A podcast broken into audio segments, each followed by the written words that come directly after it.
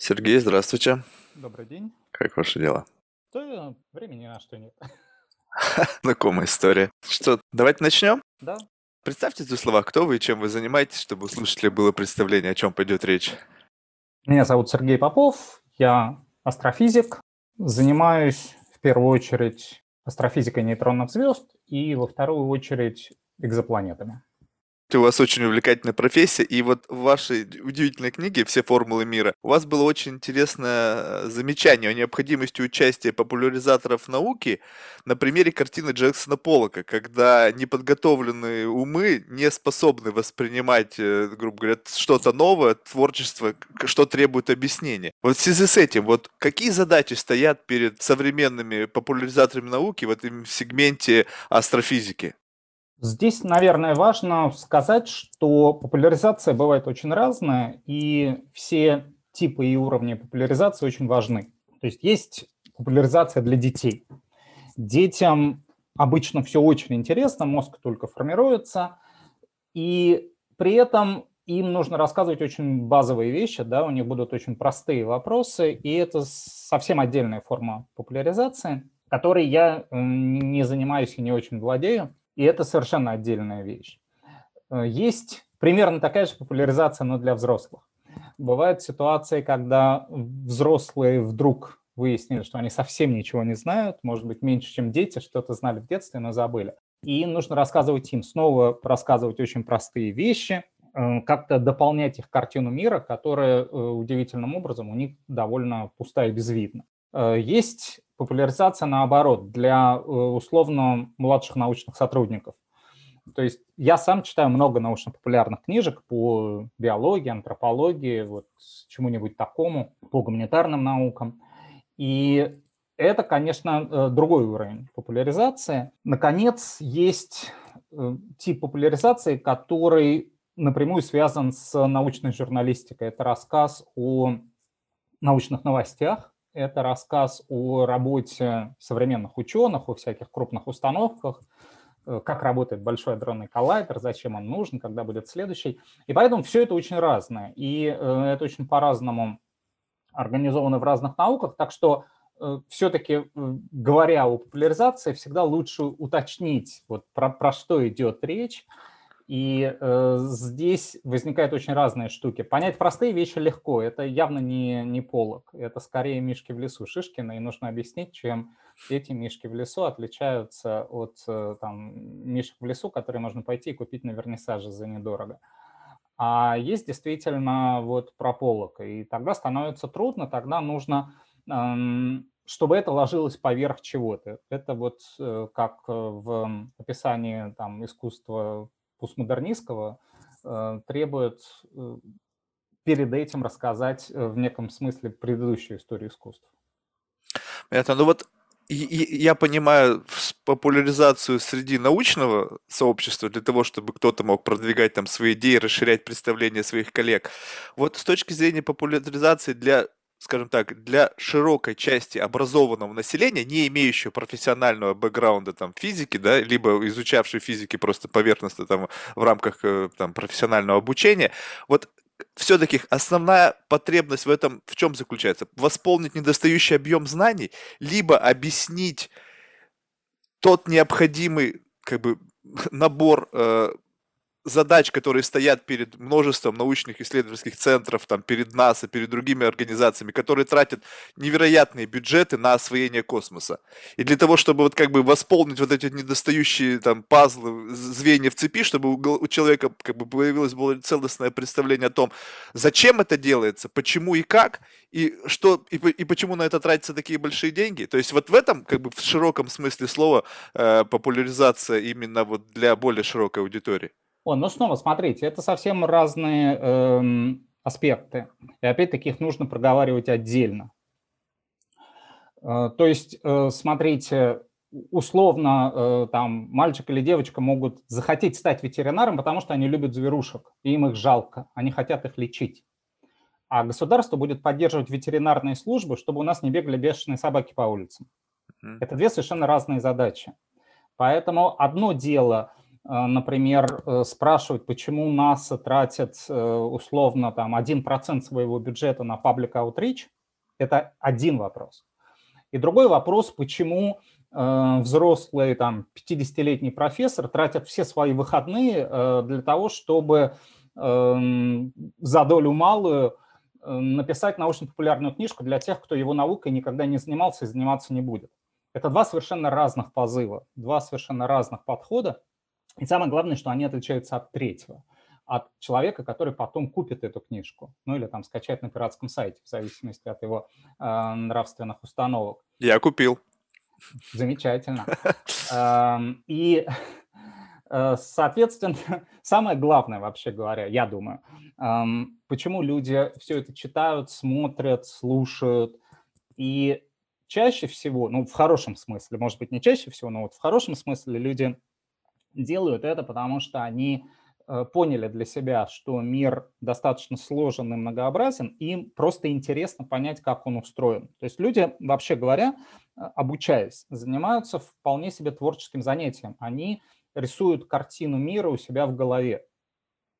Это действительно вполне себе творческое занятие, потому что не бывает так, что человек эм, прочел 100 научно-популярных книг, их абсолютно запомнил, и вот теперь у него есть э, картина мира в голове. Это почти то же самое, что сказать, что у эм, Винчестера, в смысле, у жесткого диска есть картина в голове, потому что вы закачали на него эти самые 100 книг. Нет, это все нужно вырастить, все это должно обрасти э, синаптическими связями в мозгу. И э, я думаю, что самое главное в популяризации это вот это. Ну а дальше возникают другие причины. Действительно, для всяких институций э, важен именно вот э, public relations, э, то, что вот у нас называют пиар, но вкладывают какой-то другой смысл. Должны public relations, нужно объяснять налогоплательщикам, куда их деньги делись, почему это важно.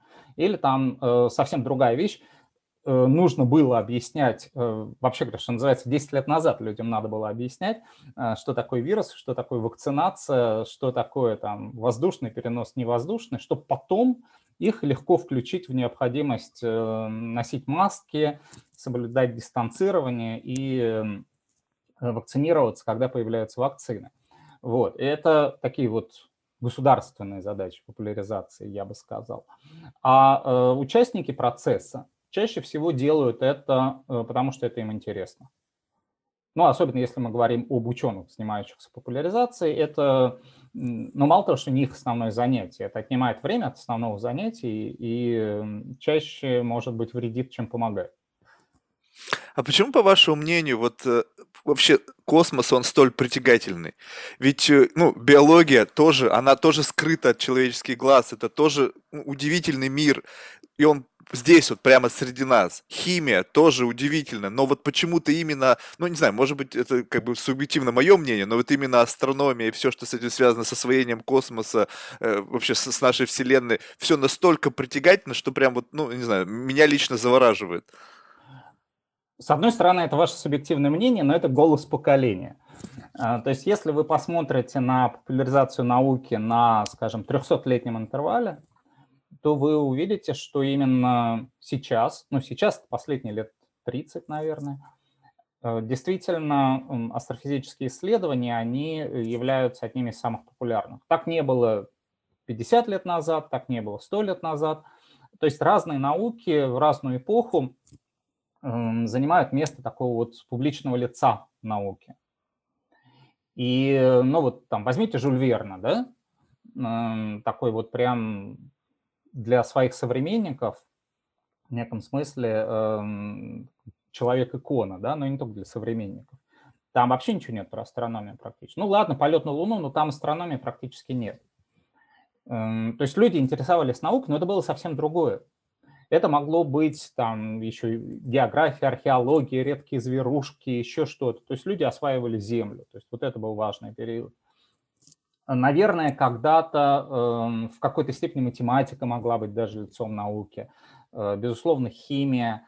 Потом э, вот э, та, э, та физика, которая сейчас есть в школьных учебниках, то есть всякое там электричество, магнетизм, когда все это стало особенно реальными приборами, все это тоже было передовой наукой. Эм, И вообще очень часто такое вот лицо науки, оно завязано на то, какие технические достижения сейчас являются наиболее передовыми. Но вот э, в, я думаю, начиная с конца 60-х, может быть, середины 60-х, потихоньку астрофизика э, становилась все более и более популярной. Эм, отчасти э, это связано с, еще и вот с чем. То есть, с одной стороны, как я сказал, какие-то науки начинают становиться более интересными сейчас, там сейчас происходит что-то важное, там сейчас совершаются интересные открытия каждый день. А, но э, другая важная штука – это чтобы об этих открытиях можно было рассказать не супер подготовленной публике. И во многих областях открытия тоже совершаются каждый день, но их э, не расскажешь. Это, это даже не Джексон Поллок. Это, это, это очень хуже. сложно.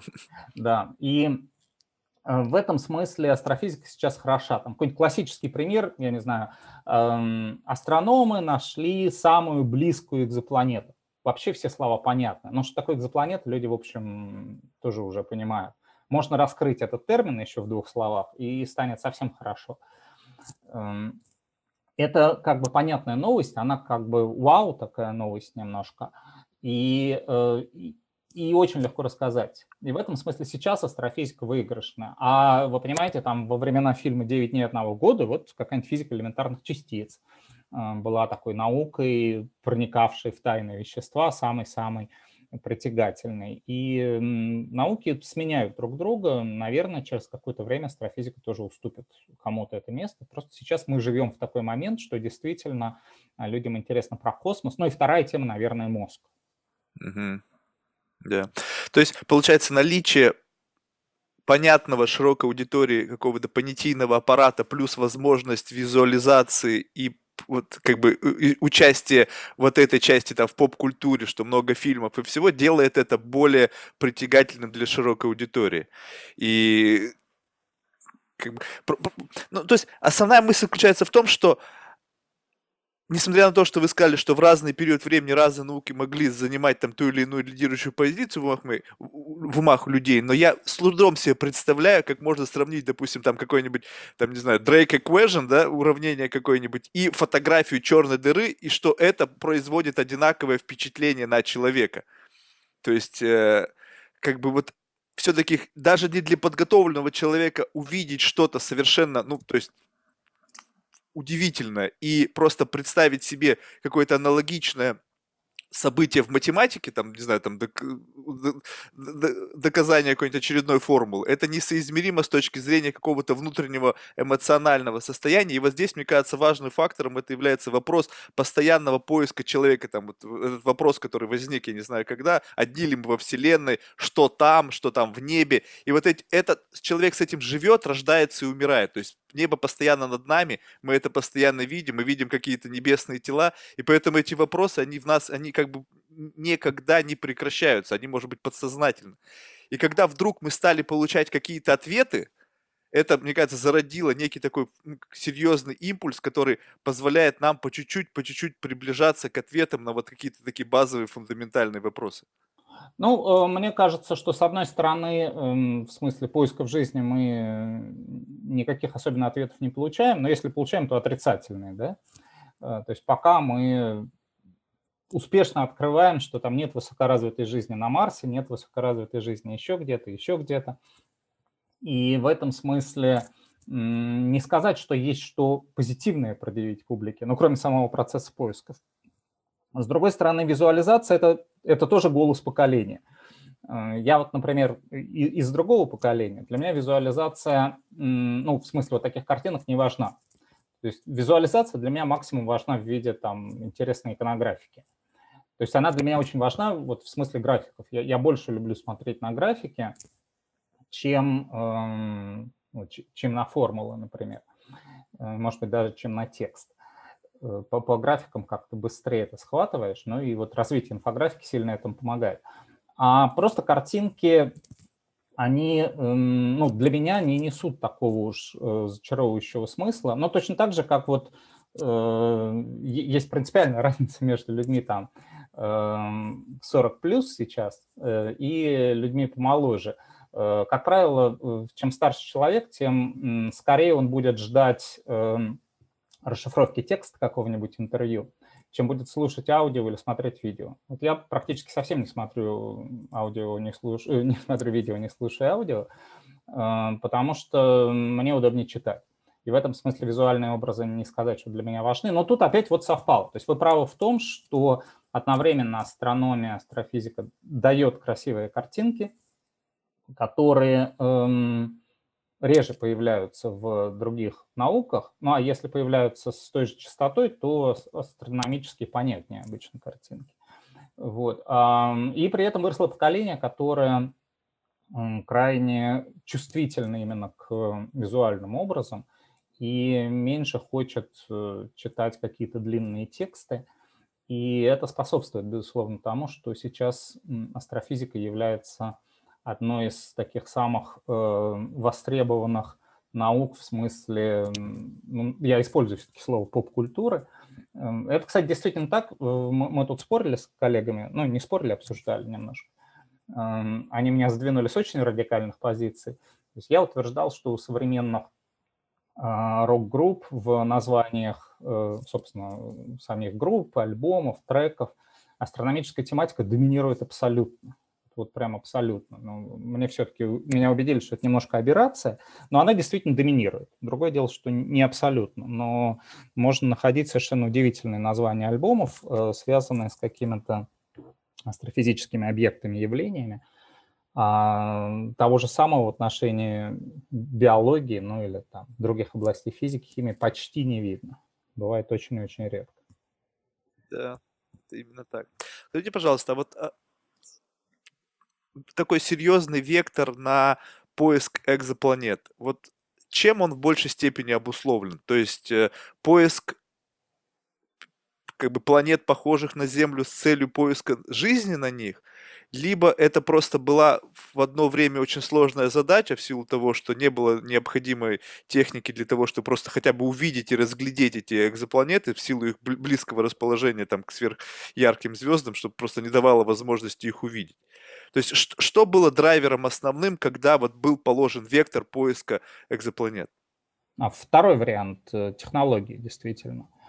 То есть э, если бы это стало доступно 30 лет назад, бурное развитие изучения экзопланет произошло бы 30 лет назад. Но вот э, сложилось все так, что в основном там в 90-е годы, в начале нулевых, произошел такой бум, когда сразу несколько методов одновременно, что редко бывает, вдруг достигли хорошего уровня точности, позволяющего обнаруживать экзопланеты, ну и в некоторых случаях как-то их э, начинать изучать.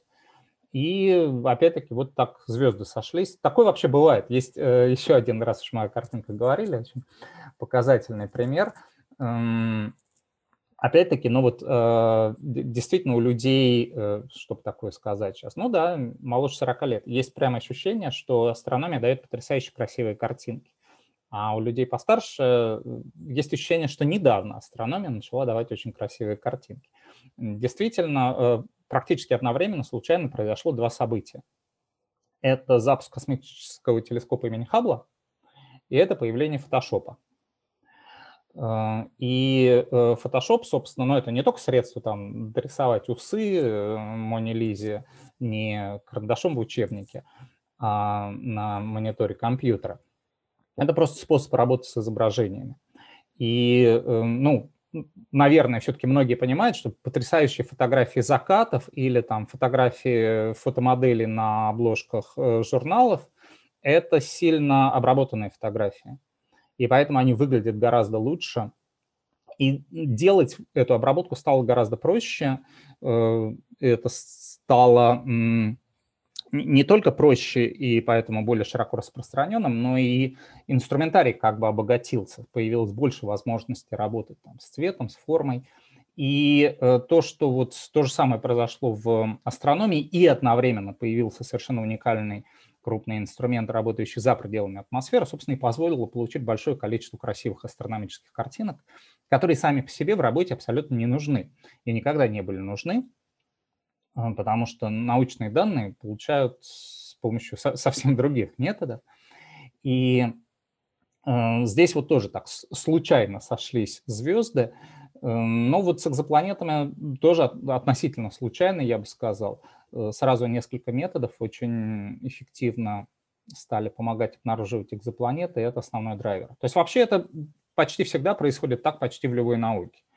Эм, у вас эм, есть понимание, что есть какие-то интересные объекты или процессы, вы их пока не можете изучать, идет технологический прогресс, идет не сам по себе, вы его подталкиваете, естественно, то есть люди делают попытки разработать необходимые устройства, и, наконец, такие устройства появляются.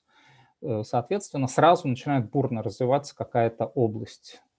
Э, ну, аналогий полно, естественно, там эпоха географических открытий. Но вот мы, мы все тут э, изучили, а потом хоп, смогли до, довольно легко доплывать до какой-нибудь Южной Америки. Ну, сразу начали, значит, бурно осваивать Южную Америку в разных смыслах. И то же самое происходит с областями знаний. А насколько вообще сейчас существующие технологии позволяют хорошо изучать экзопланеты? То есть mm-hmm. вот, поскольку задача, ну, вообще сама по себе очень сложная, и тот, тот арсенал, который есть сейчас на вооружении ну, астрономов, э, НАСА и так далее, насколько он э, отвечает тем требованиям, которые необходимы для вот более глубинного изучения экзопланет? Да, эм, пока возможностей не так уж много. Э, для подавляющего большинства экзопланет мы знаем, чуть утрируя, три характеристики. Это размер, массу и возраст. И изучать по этим параметрам трудно. Это как э, познакомиться с кем-то в интернете, зная только рост, вес и возраст. Этого недостаточно. Хочется еще фотографии хотя бы, а может быть биографии. Но вот, э, возвращаясь к, к экзопланетам, э, хороших фотографий у нас нет, пока. Эм, хороших биографий, ну, в общем-то, чаще всего тоже нет. Что еще про экзопланеты мы все-таки можем узнавать в некоторых случаях, кроме э, массы, радиуса и возраста? Э, мы можем в некоторых случаях изучать состав атмосферы, и это уже немало, поскольку атмосфера очень много говорит об экзопланете. Ну и, безусловно, это важнейший шаг, если планету мы считаем потенциально обитаемой, то, соответственно, именно в атмосфере мы можем искать следы жизни. То есть вообще мы это делаем непрерывно, да? А, там, приезжаете... Это pollution, да, какой-то? Не, ну, в смысле, в неком смысле, да. То есть вы представьте, попали вы на остров в результате кораблекрушения, идете по нему, э, чувствуете запах жареного мяса. Значит, тут люди живут. Неизвестно, хорошая это новость или плохая, но это новость. Люди тут живут. Или там приезжаете в деревню, тоже потянули воздух носом, и, и тоже можете сделать какие-то выводы о живых существах здесь обитающих, понять, чем тут э, можно разжиться парным молоком или там окороком свежим. Это все ароматы вам скажут. А, соответственно, эм, жизнь оставляет свои следы. И э, так мы их воспринимаем с помощью обоняния. А в случае далеких объектов мы можем изучать это, э, анализируя спектры этих объектов. Соответственно, разные химические вещества оставляют свои спектральные следы. И самый главный, наверное, здесь след – это кислород. Кислород, как мы знаем, очень активный элемент, норовит все окислить. И э, поэтому высокое содержание кислорода в атмосфере э, само по себе неестественно. То есть его надо поддерживать. И поддерживать его проще всего с помощью вот какой-то биосистемы. Поэтому если в ближайшие лет 10-15, я думаю, вот как раз в ближайшие 10-15 лет это будет происходить, если в ближайшие лет 10-15 мы обнаружим кислород на какой-нибудь планете по своей массе, радиусу, возрасту похожий на Землю, ну и находящийся на нужном расстоянии от своей звезды, это вот еще один параметр, про который я пока не говорил, мы можем узнать, как далеко планета находится от звезды, то тогда у нас будут сильнейшие аргументы в пользу того, что это обитаемая планета. А, более того, очень качественно жизнь там должна быть похожа на земную. Ну, в том смысле, что она тоже завязана на кислород это естественно. А вообще говоря, жизнь, конечно, может быть очень разной, и поэтому, если прилетают инопланетяне, скорее всего, так на вскидку, они нас не могут есть, а мы их, потому что детали уже биохимические могут сильно отличаться. Ну, то есть э, наличие кислорода не говорит о, о наличии intelligence life. То да, есть это может, может говорить о просто наличии каких-то там микроорганизмов и так далее. Ну, но, не обязательно но... микроорганизмов. На Земле максимальное содержание кислорода было во времена динозавров. Они не сказать, что очень интеллектуал э, были, но жизнь-то была совсем не микро, а вполне себе макро. Более того, когда там микро, то, может быть, и не будет кислорода. Mm. Кислород на Земле появился не так давно, ну, с такой геологической точки зрения – а жизнь появилась гораздо раньше. И есть эм, всякие бактерии, которые прекрасно обходятся без кислорода. И вообще говоря, появление кислорода на Земле привело к глобальному вымиранию всех тех, кому кислород был не нужен. А, и так всегда бывает, когда какое-то новшество появляется. То есть вы понимаете, там появился интернет, вымерли какие-то области бизнеса, или там а, появился звук в кино, и пропала куча э, известных артистов немого кино, вот про что есть замечательный фильм «Артист», а, потому что они играли мимикой, жестами, вот был, был важен облик, а оказалось, что они совершенно не могут играть голосом, и вообще голос у них противный и не соответствует их внешности. Вот. А, так что нововведения всегда приводят к каким-то вымираниям, и появление кислорода тоже привело. Да, я не, эм, не закончил эм, мысль про что мы сейчас можем изучать-то. А, ну вот э, следующий шаг – это изучение атмосфер, и сейчас мы можем эм, изучать атмосферы больших планет типа Юпитера в довольно разных условиях. Мы можем изучать атмосферы более мелких планет, почти таких, как Земля, но только если они находятся очень близко от своей звезды. То есть там, где они не могут быть обитаемы, но там проще изучать атмосферы, и это вот такой современный передний край науки. Э, соответственно, есть надежда, что в ближайшие 10-15 лет телескопы нового поколения, которые э, достраиваются, я бы сказал, не то, что строятся, а достраиваются, эм, эти телескопы позволят изучать атмосферы планет типа Земли э, в тех областях, где не слишком жарко, не слишком холодно, но вокруг звезд сильно не похожих на Солнце. Это маленькие слабые звезды. Не очень известно, э, ну, не очень понятно, э, насколько легко там существовать жизни, но это следующий ближайший шаг, и он, в принципе, нас приближает. А вот эм, если говорить о полных таких двойниках Земли, то это все-таки эм, дело в лучшем случае середины этого века. Эм, получить технологии, э, более того, воплотить их, которые позволили бы нам изучать э, состав атмосфер планет, очень похожих на Землю. Ну вот, там, планируйте дожить до какого-нибудь 2050 года. Может быть, тогда это люди сумеют делать. А почему сейчас речь идет именно вот о таких характеристиках звезды, то есть не очень ярких, то есть это как-то обусловлено техническими возможностями опять тех спутников, которые планируются запустить? Э, это эм, обусловлено условиями наблюдений. Э, нам э, нужно смотреть атмосферу на просвет. Нам нужно, чтобы звезда ее просвечивала. То есть, чтобы планета, эм, как бы вот с точки зрения земного наблюдателя, проецировалась на диск звезды. А планета вращается вокруг своих звезд, и вот такая ситуация, она чаще реализуется, если планета находится близко от звезды. Э, но если звезда достаточно э, много излучает, то э, тогда для таких близких планет условия не соответствуют жизни. Я понял. Там будет слишком жарко. Ну и есть еще некоторые технологические моменты, которые в итоге делают выигрышными планеты у слабых звезд, у красных карликов, с точки зрения вот, ближайших перспектив поиска жизни. Кроме того, есть еще интересные идеи того, что можно будет сделать с телескопами нового поколения. Может быть, появится возможность составлять такие плохонькие карты планет, похожих на Землю. Э, идея здесь вот какая. Наверное, с такой аналогии начну. Э, вот эм, в 60-е годы Э, обе супердержавы начали активно запускать всякие спутники-разведчики. И было важно понять, э, что за спутник запустил условный противник. А э, спутник не видно. на орбите. Ну, то есть видно, видна яркая точка, и все, и привет. Э, но спутники вращаются, и поэтому они по-разному освещаются Солнцем. И все, что можно было делать, это изучать блеск этого спутника. Но поскольку на спутнике есть разные детали, там солнечные батареи, антенны, может быть, линзы больших объективов, то при его вращении его блеск меняется. И поскольку, в принципе, вы знаете, какие детали могут быть на спутнике, вы можете составить себе представление о его внешнем виде и функциональности.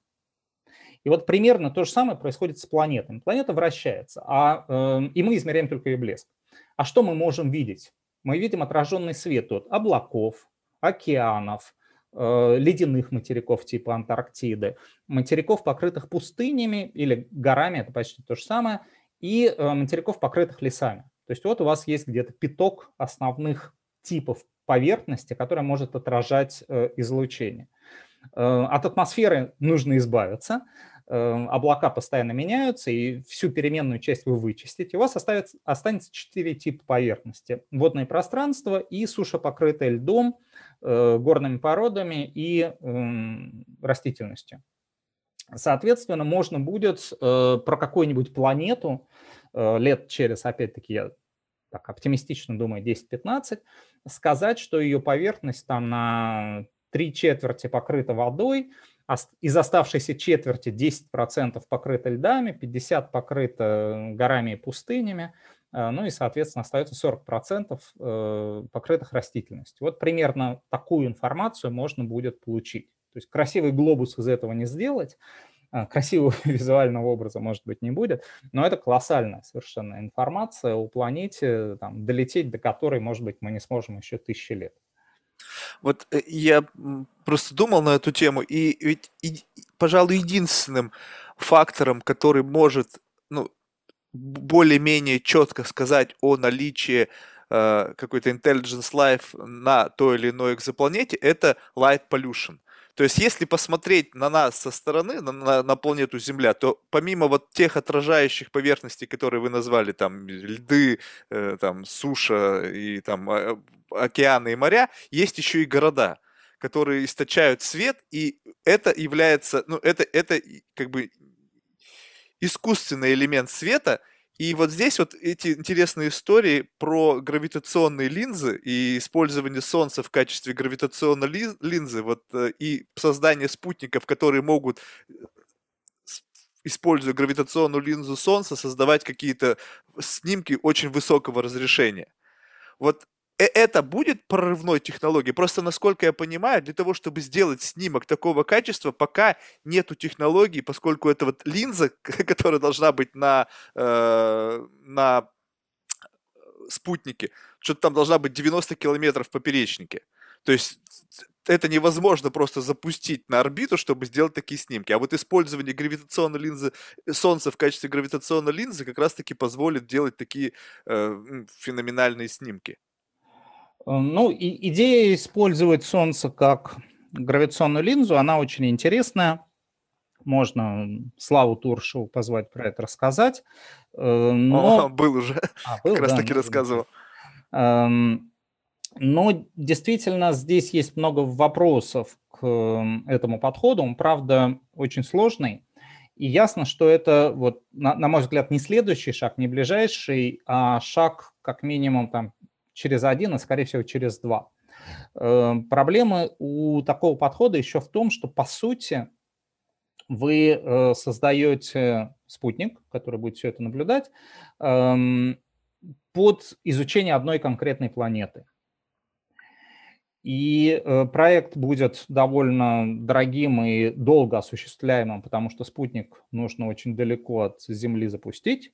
Э, чтобы он мог видеть изображение. Ну и дальше есть чисто технические вопросы. Вообще, можно ли это изображение собрать, в достаточном ли качестве. Это очень непростая задача. То есть не надо представлять себе так, э, что вы летите, значит, вы в рубке космического корабля с таким панорамным огромным окном, э, как любят рисовать, и вы, вы влетаете в нужную точку, и перед вами встают такие призрачные изображения далекой планеты. Нет, ничего похожего не будет будет спутник, который будет фиксировать некоторые световые сигналы, скажем так, выглядящие как картины Поллока примерно.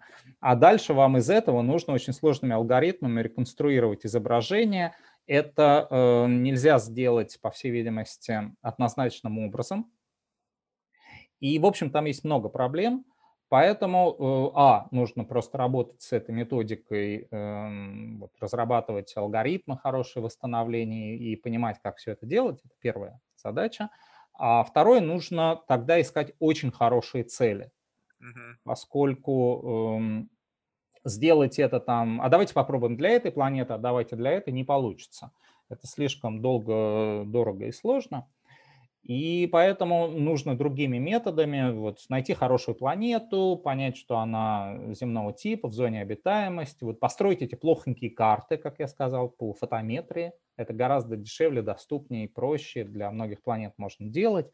А, вот дальше из них выбрать хорошего кандидата, и тогда, если технология достигнет нужного уровня совершенства, тогда уже реализовывать эту красивую идею с гравитационной линзой. Так что я думаю, что Э, ну, опять-таки, оптимистично, это начало второй половины 21 века. Э, так вот по срокам мы должны подойти. То есть ближайшие 10-15 лет – это работа крупных наземных телескопов следующего поколения, это работа телескопа Джеймса Уэбба на орбите. Э, затем, ну, тут не, как сказать, не совсем такими шагами, да, четкими все идет. Эм, параллельно развивается несколько проектов. Э, это запуски э, спутников специально для изучения атмосферы. Вот будет такой замечательный спутник Ариэль э, европейский. Потом, наверное, в, где-то вот в середине века запуск спутников, которые позволят уже изучать детально атмосферы планет земного типа, но и строить более хорошие карты и дальше, может быть, для отдельных представителей э, гравитационное линзирование. А какие еще наряду с э, изучением экзопланет сейчас вот такие стоят какие-то ну, фундаментальные задачи у исследователей космоса? Эм, ну, вообще говоря, задач много. Здесь всегда возникает э, такой отчасти соблазн э, повестись, вот когда хвост виляет собакой. Э, Э, то, то есть как бы я тоже человек, мне тоже интересно, и поэтому немножко такие вот э, э, поп-интересы, они э, могут влиять на э, сознание отвечающего эксперта. Э, наверное, я бы сказал, что э, такая важная, хорошая и более или менее реалистичная задача для исследования – это, скажем, природа темного вещества.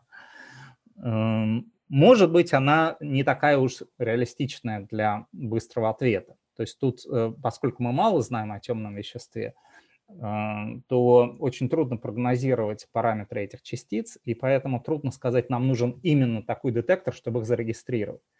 Э, так вообще бывает редко. Вот с экзопланетами было понятно, какие параметры инструментов нам нужны, чтобы их открыть. С гравитационными волнами было понятно, какие нам нужны детекторы, чтобы гарантированно получить там результат за год. И как только Лайга вышли на нужную чувствительность в 2015 году, они немедленно открыли гравитационно-волновые всплески.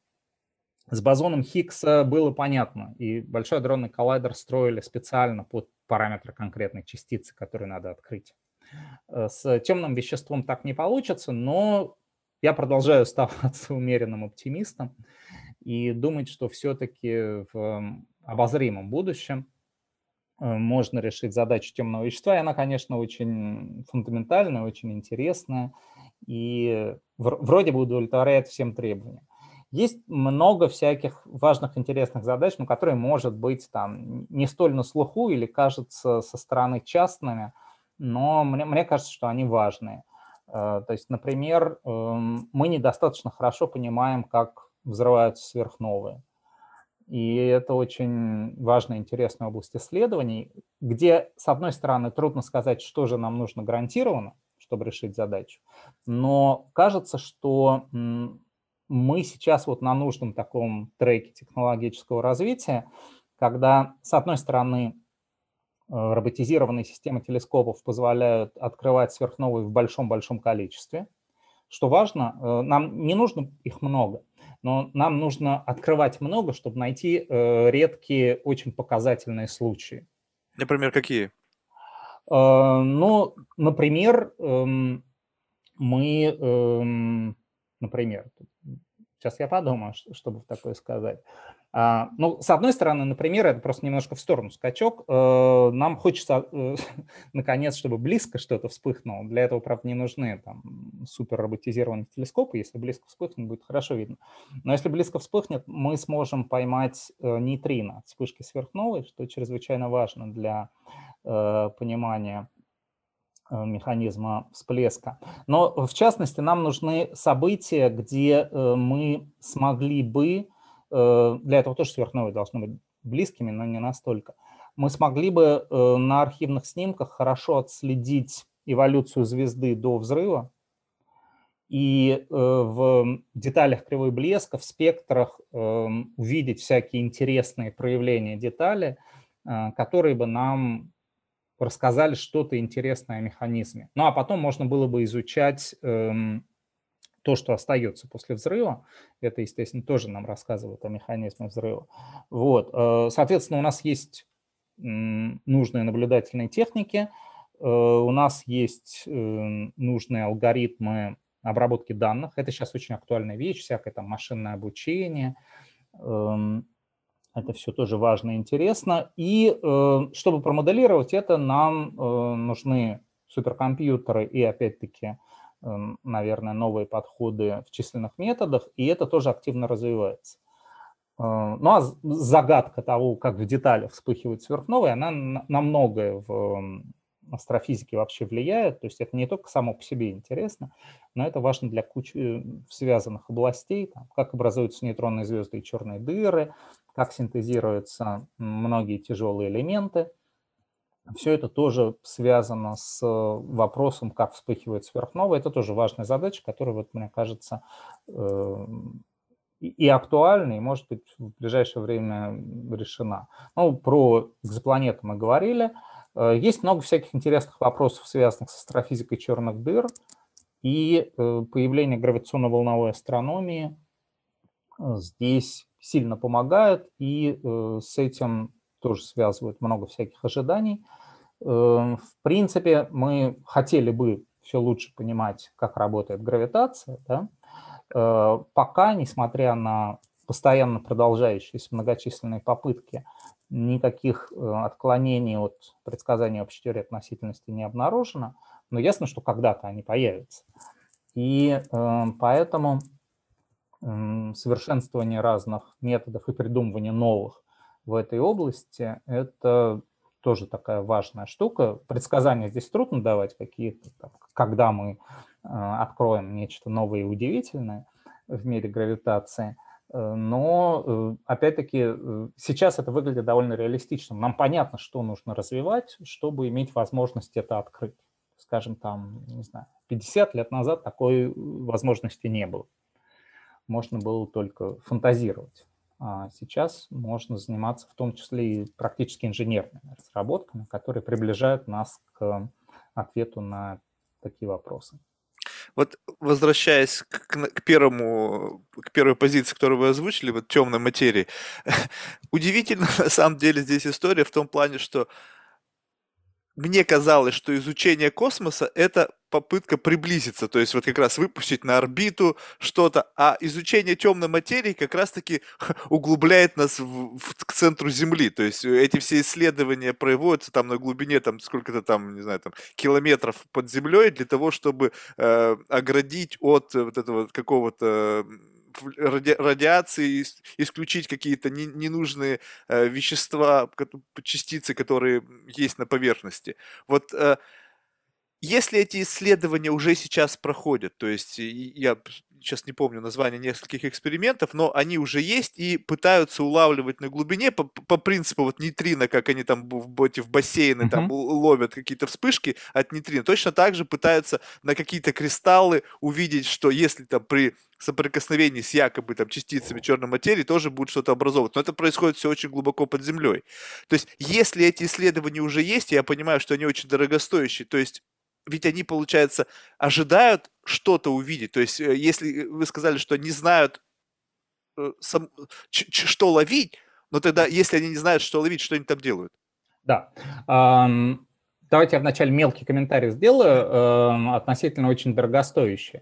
Но чтобы вы представляли бюджет такой установки, вот самый передовой, с разработкой, там, с годами эксплуатации, это меньше бюджета команды Формулы-1, топовой, правда, и меньше бюджета приличного голливудского блокбастера. То есть очень дорогое, вопрос с чем сравнивать. То есть по сравнению там с моим походом в супермаркет это очень дорого. А по сравнению с кучей того, то есть, безусловно, на разработку там каких-нибудь новых уровней шариков для э, одноклассников или еще чего-нибудь, э, мне кажется, люди затрачивают больше усилий и средств, чем на изучение вспышек сверхновых. Э, так что, в общем, тут с чем сравнивать относительно дороговизны. Да, теперь, значит, возвращаемся к незнанию. Э, важно понимать, что все крупные астрономические, ну, вообще научные установки эм, появились в очень жесткой конкурентной борьбе. То есть у ученых есть миллион идей, что бы они хотели построить такой новый, поизучать, а финансирующие организации э, дают денег э, на там, две установки из этого миллиона. И дальше люди в норме, ну, в общем, в мире обычно так и происходит, начинают обсуждать, э, что же из этого интересней. И э, вот у, у НАСА в астрофизической ее части прямо есть такой девиз, я не помню дословно, как он звучит, но суть в том, что э, наибольший научный выход на один вложенный доллар. И э, в этом смысле э, все эти установки должны объяснять, чем они лучше конкурентов. И поэтому за каждой такой установкой стоит очень детальная мотивация, почему есть надежда что-то увидеть, что там разрабатывается э, по ходу. Это тоже важная штука, потому что когда вы создаете новую какую-то уникальную установку, вы делаете много новых технических разработок, и это, вообще говоря, может быть иногда основным выходом, э, то есть основным продуктом. Э, там, научный результат э, как таковой не получен, открытие не сделано, поставлены только верхние пределы на параметры каких-то объектов, частиц, процессов, но при этом разработано там то-то, то-то. Есть много примеров. Недавно Международный астрономический союз даже какую-то статью выкладывал, что там из астрофизических исследований вошло в наш быт – там, вплоть до того, что, по-моему, какие-то алгоритмы обработки МРТ, они изначально пришли из астрофизики. То есть их разрабатывали для астрофизических надобностей. Вот. Соответственно, люди все-таки э, имеют идею о том, что они хотят найти. Другое дело, что эм, теоретики представляют очень большой спектр возможностей. Э, он такой упорядоченный, то есть говорит, что кажется, что эта область параметров выглядит предпочтительной, и поэтому лучше начать искать здесь. Ну и, соответственно, люди пытаются искать, то есть не совсем вслепую. То есть это не похоже на то, что там давайте в январе пойдем в подмосковный лес собирать грибы, а, потому что у нас есть время, и вот корзинка валяется. Нет, все-таки люди идут искать летом, но э, иногда оказывается, что грибы там не растут. Вот, то есть люди как-то пытаются э, все это сделать, но э, идея состоит в том, чтобы пойти не по известным грибным местам, а найти новые грибные места. Вот. Угу. Делать это нужно в сезон, но места можно не найти. Э, и, соответственно, э, все эти работающие установки, они э, идут таким путем. Ну и все-таки я повторю этот тезис, вот реально эти установки недорогие э, на фоне там много-много чего еще. Поэтому здесь еще работает такая штука, что вы э, участвуете в относительно недорогих проектах, ну и имея шанс э, в конце получить совсем вау-вау результат.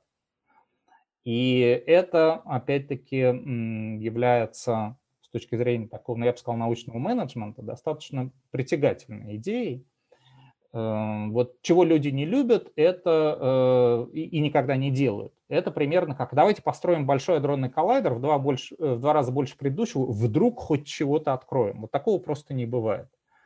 Эм, ну как же, вот сейчас центр же, э, ЦЕРН об этом же думает. Но они хотят там стоит конкретная мотивация. То есть там вам Но будут... у них точно же они не уверены в том, что увеличение мощности приведет к каким-то новым открытиям. А, ну, смотрите, тут вот, эм, да, э, э, это важно проговорить.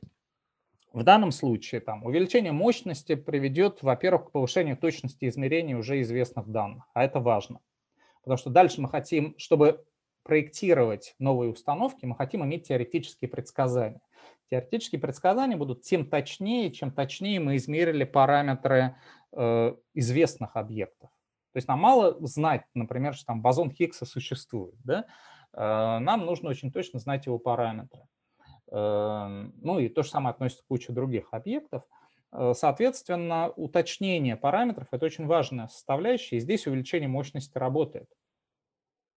Э, так что в этом смысле эм, речь вот как бы не, не, идет о том, что у нас нет другой мотивации, кроме как. Плюс есть всякие мотивации уже не связанные непосредственно с научными результатами, но связанные с осуществлением научных исследований. Это немножко похоже, я бы сказал, на э, пилотируемую космонавтику ну, положа руку на сердце, э, я, боюсь задеть чувства многих людей, но пилотируемая космонавтика не особо нужна. То есть ее все труднее и труднее защищать. Там все больше национальной гордости э, в ней, чем каких-то научных смыслов, э, даже прикладных. Вот. Но при этом все понимают, что если полностью там свернуть эту штуку, то восстановить ее после этого практически с нуля будет очень-очень-очень-очень-очень-очень-очень трудно. И э, поэтому создание крупных ускорителей – это такая вот большая реальная индустрия. Э, она, правда, стала очень дорогой, сложной. Э, там все сильно усложняется тем, что уже ни одна страна в одиночку это не тянет, а у международных организаций всегда куча проблем. Да? С одной стороны, все хотят прав, а с другой стороны, там не все хотят платить членские взносы или хотят делать на каких-то условиях. В общем, много проблем. Вот.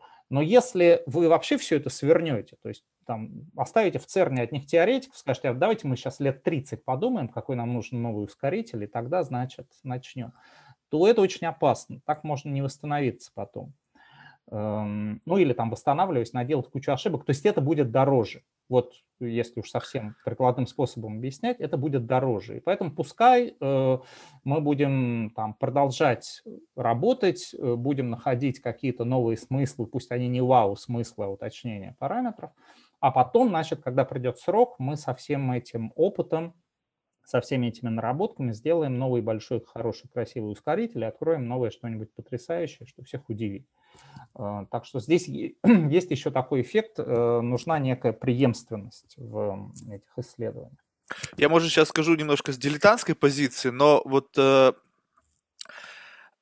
выглядит это так, что ЦЕРН просто хочет опять впрыгнуть в очередной проект на 30 лет, в котором будут задействованы там тысячи людей, э, колоссальный бюджет, но при всем при этом в рамках самого ЦЕРНа существуют другие проекты, которые могут за меньшее количество денег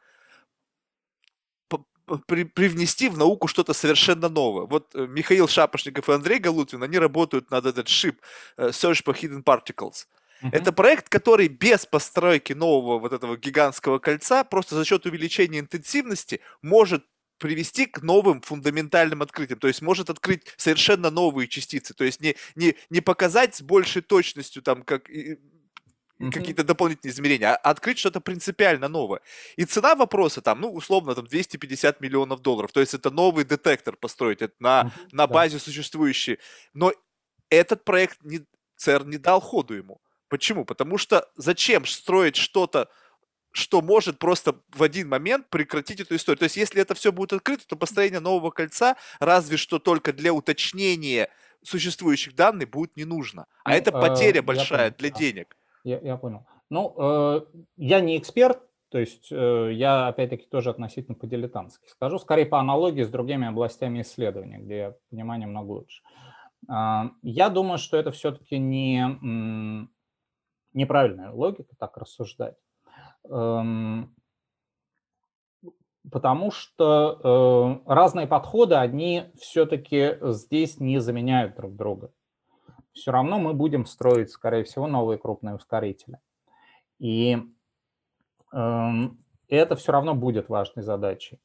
Я не думаю, что там в обозримом будущем э, человечество вообще готово отказаться от э, новых крупных ускорителей, э, а там детекторы условно частиц космических лучей их э, полностью заменят.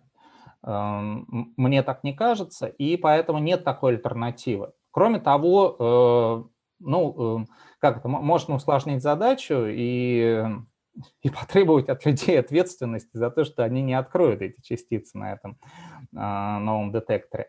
То есть ситуация вот с такими поисками частиц, она совсем не такая, как поиск бозона Хиггса. В случае там, бозона Хиггса ситуация была такова, что э, с вероятностью 99% его открывают, а если его не открывают на Большом адронном коллайдере, так это еще круче и интереснее. Это, это вообще вау-результат. С вот детектором, о котором вы говорите, это ситуация как с детекторами частиц э, тем, по поиску темного вещества. Это все примерно то же самое. А, это гораздо более дешевые исследования, их надо делать, ну, их в большом количестве и делают. Э, но, опять-таки, в большом количестве это не значит, что удовлетворяет все идеи. Я не знаю, почему там завернули конкретно эту идею, но идей вообще заворачивают много детекторов. И это прямо постоянно, постоянно, постоянно происходит. Там не одобряют то, не одобряют то. Любой отбор спутников – это, э, ну как там, в советское время поступление на психфак МГУ, э, где конкурс выше, чем 10 к 1. Эм, и, э, и это нормально. То есть всегда будут люди, которым чего-то не дали. Дальше можно спорить, э, почему не дали, и, конечно, не, нельзя сказать, что в 100% случаев решение там продуманное и справедливое. Бывают разные решения, э, из разной логики исходящие, в том числе вот из какой-то такой научной политики со своими интригами. Так, такое тоже, безусловно, бывает. А, но вот из последних работ я прям знаю один детектор, реально очень дорогой, ну, потому что он космический, э, который вот был продавлен, ну, не совсем такими вот методами, за которые я ратую, и он действительно пока ничего не открыл, ну и, скорее всего, уже ничего не откроет. Э, но это вот как раз пример того, что не готовы это еще заменить там, ускорители, например. Ну и вообще важно понимать, что ускорительная техника, она вот если мы берем маленький ускоритель, это вполне себе прикладная вещь. Там есть э, куча ускорителей, которые работают для э, изучения структуры материалов, то есть там какая-нибудь э, очередная немецкая автостроительная компания делает новые двигатели для своей машины, так она их будет изучать на ускорителях. А, есть ускорители там для лечения кучи всего, начиная от онкологических заболеваний.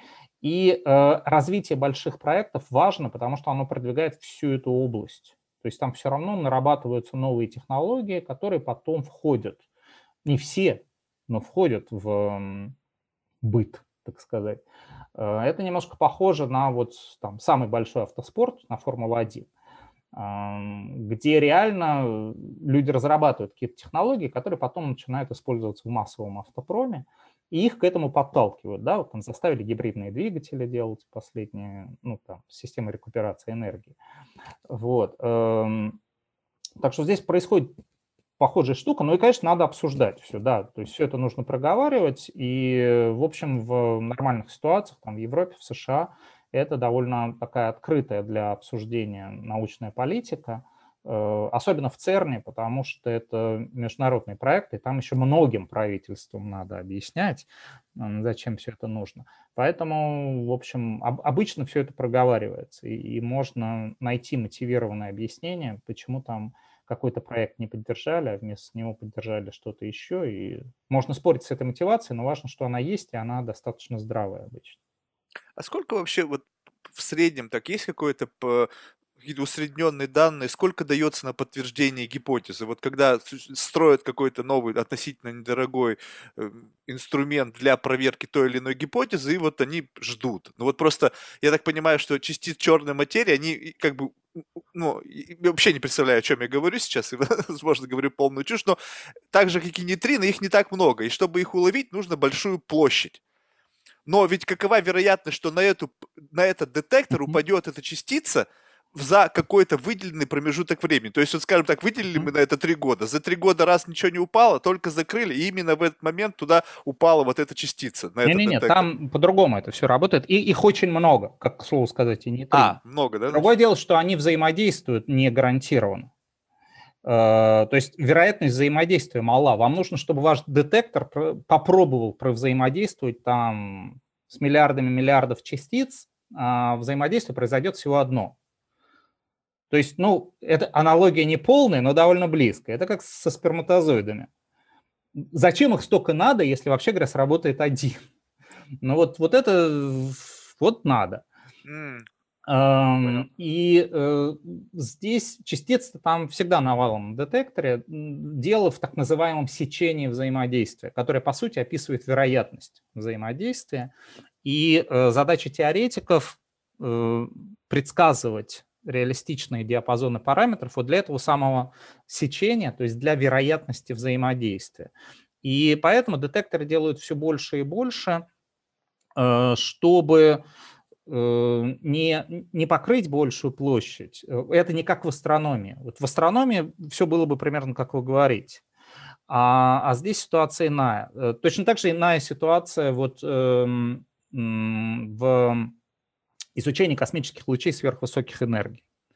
Вот там действительно частица летит с колоссальной энергией. Вот энергия там, протона какого-нибудь, как у мяча на подаче Федерера. Ну, то есть попадет в голову, убьет реально. Эм, и эм, зарегистрировать такую частицу, ну, точнее говоря, последствия эм, взаимодействия этой частицы с атмосферой не очень сложно. Таких частиц мало.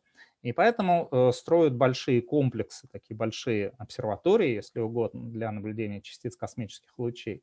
Эм, и там вот действительно штука в том, что они редкие. И это, кстати, другая актуальная такая проблема. Откуда берутся эти частицы сверхвысоких энергий, это все очень интересно. А с темным веществом там э, ситуация иная. Там оно очень плохо взаимодействует, и поэтому просто надо давать им много попыток для того, чтобы взаимодействие наконец произошло. А вот, ну, я так понимаю, нейтрино тоже очень плохо взаимодействуют, но все равно есть детекторы, которые каким-то образом их улавливают. То есть, получается, э, при вот этом огромном потоке нейтрино в какой-то момент времени одна из этих частиц вдруг по какой-то причине с чем-то взаимодействует. Так? Да. Правильно да. понимаю логику? Тогда да. получается, вот именно факт того, что она взаимодействовала с чем-то, можно это вычленить? Ну, то есть, с чем она взаимодействовала в этот конкретный момент времени, и вот этих частиц, с которыми они, она взаимодействовала, сделать просто больше, чтобы количество улавливания было больше? А, я понял. Начало правильное, в конце так не получится. Частицы самые банальные, это не какие-то особые частицы. А, ну, вот у вас там есть большой водный резервуар, там есть вода, стало быть, да, там есть электроны, как нормальная составляющая вещества, но вот там с электронами электроны и нейтрино и будут взаимодействовать, условно говоря. На, на самом деле там ну, еще немножко хитрее, потому что регистрируются не, сами частицы, не сами нейтрино. Свет просто. Регистрируется свет, связанный с движением электрона, с которым до этого провзаимодействовала нейтрино. А, все понял. Вот, ну если мы про такие детекторы говорим. Вот. А, э, а, а так, в общем, примерно так все и работает, но для этого и нужны большие детекторы. То есть, допустим, это не водный детектор, а все-таки какой-нибудь там э, хлорный детектор или галлиевый детектор. И тогда, да, вам нужно все больше и больше галлия именно, э, чтобы нейтрино было с чем взаимодействовать. Ну и чем больше детектор с галлием, галлий дорогой, то есть когда там строили крупные детекторы, реально там цена галлия на, на биржах скакала. А, вот. Эм, тем, соответственно, у вас будет более чувствительный детектор. То есть в, в этом смысле логика работает. Я просто хочу сказать, что вы не можете в один и тот же объем запихнуть еще больше вещества, с которым будет взаимодействовать нейтрино. Я понял. Вы им наберете большую банку. Я понял. Вот э, еще, на, на мой взгляд, помимо всего прочего, вот э, как бы э, есть вещи, которые... То есть многие люди не понимают значимость э, как бы астрономических открытий, поскольку вроде говорят, что вот на планете Земля куча собственных проблем, вы, ребят, тратите большие деньги, да, как впоследствии технологии, которые были созданы на пути там, реализации каких-то глобальных задач, могут быть имплементированы, и часто такое бывает э, в, в быту и спасают жизни людей. Ну, это есть эти понятные истории, и конверсии все понятны. Но самая очевидная, на мой взгляд, проблема, которая, скажем так, может коснуться каждого, это вот именно поиск каких-то внеземных объектов, которые могут представлять опасность, вот какие-то астероиды и так далее. Вот на этом поприще как сильно продвинулась наука за последние, там, ну не знаю, 50-60 лет? Угу. Ну, смотрите, я, с одной стороны, я не считаю какой-то такой актуальной угрозой э, все эти объекты, э, которые могут падать на Землю. Потому что, что называется, за всю историю человечества ничего такого не происходило. Э, поэтому вероятность слишком мала. Здесь все-таки всегда надо соизмерять риски э, и понимать, что за это платятся реальные деньги. Да? Эм, поэтому там уговаривать нужно, опять-таки, не, не правительство, не организации, которые захотят освоить бюджет, а прямо гражданам и сказать, сказать, граждане, вот сейчас сдаем все по 100 рублей, чтобы вас не убило астероидом в следующем году. Вот. И граждане подумают, а стоит ли страховаться от астероида за целых 100 рублей или не стоит. И вполне разумно могут решить, что это им не особенно нужно. Но если их не пугать какими-то уж совсем бессовестными методами. Вот. Поэтому я, я не думаю, что это проблема, которую нужно решать саму по себе. С другой стороны, ответ на ваш вопрос сугубо положительный. Наука ну, в смысле, человечество, давайте так, человечество очень сильно продвинулось в этом деле, и именно благодаря научным исследованиям. Потому что, что нам интересно в научных исследованиях? Нам интересно изучать эти самые тела Солнечной системы.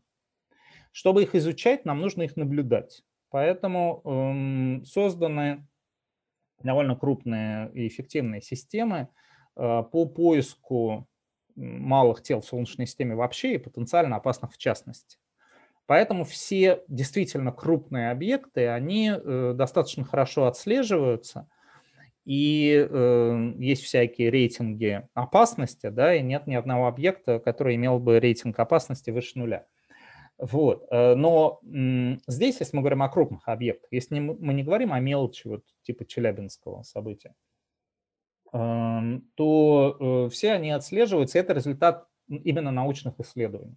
То есть это не военным дали денег, чтобы они, значит, настроили там секретных пунктов, из которых они следят за астероидами.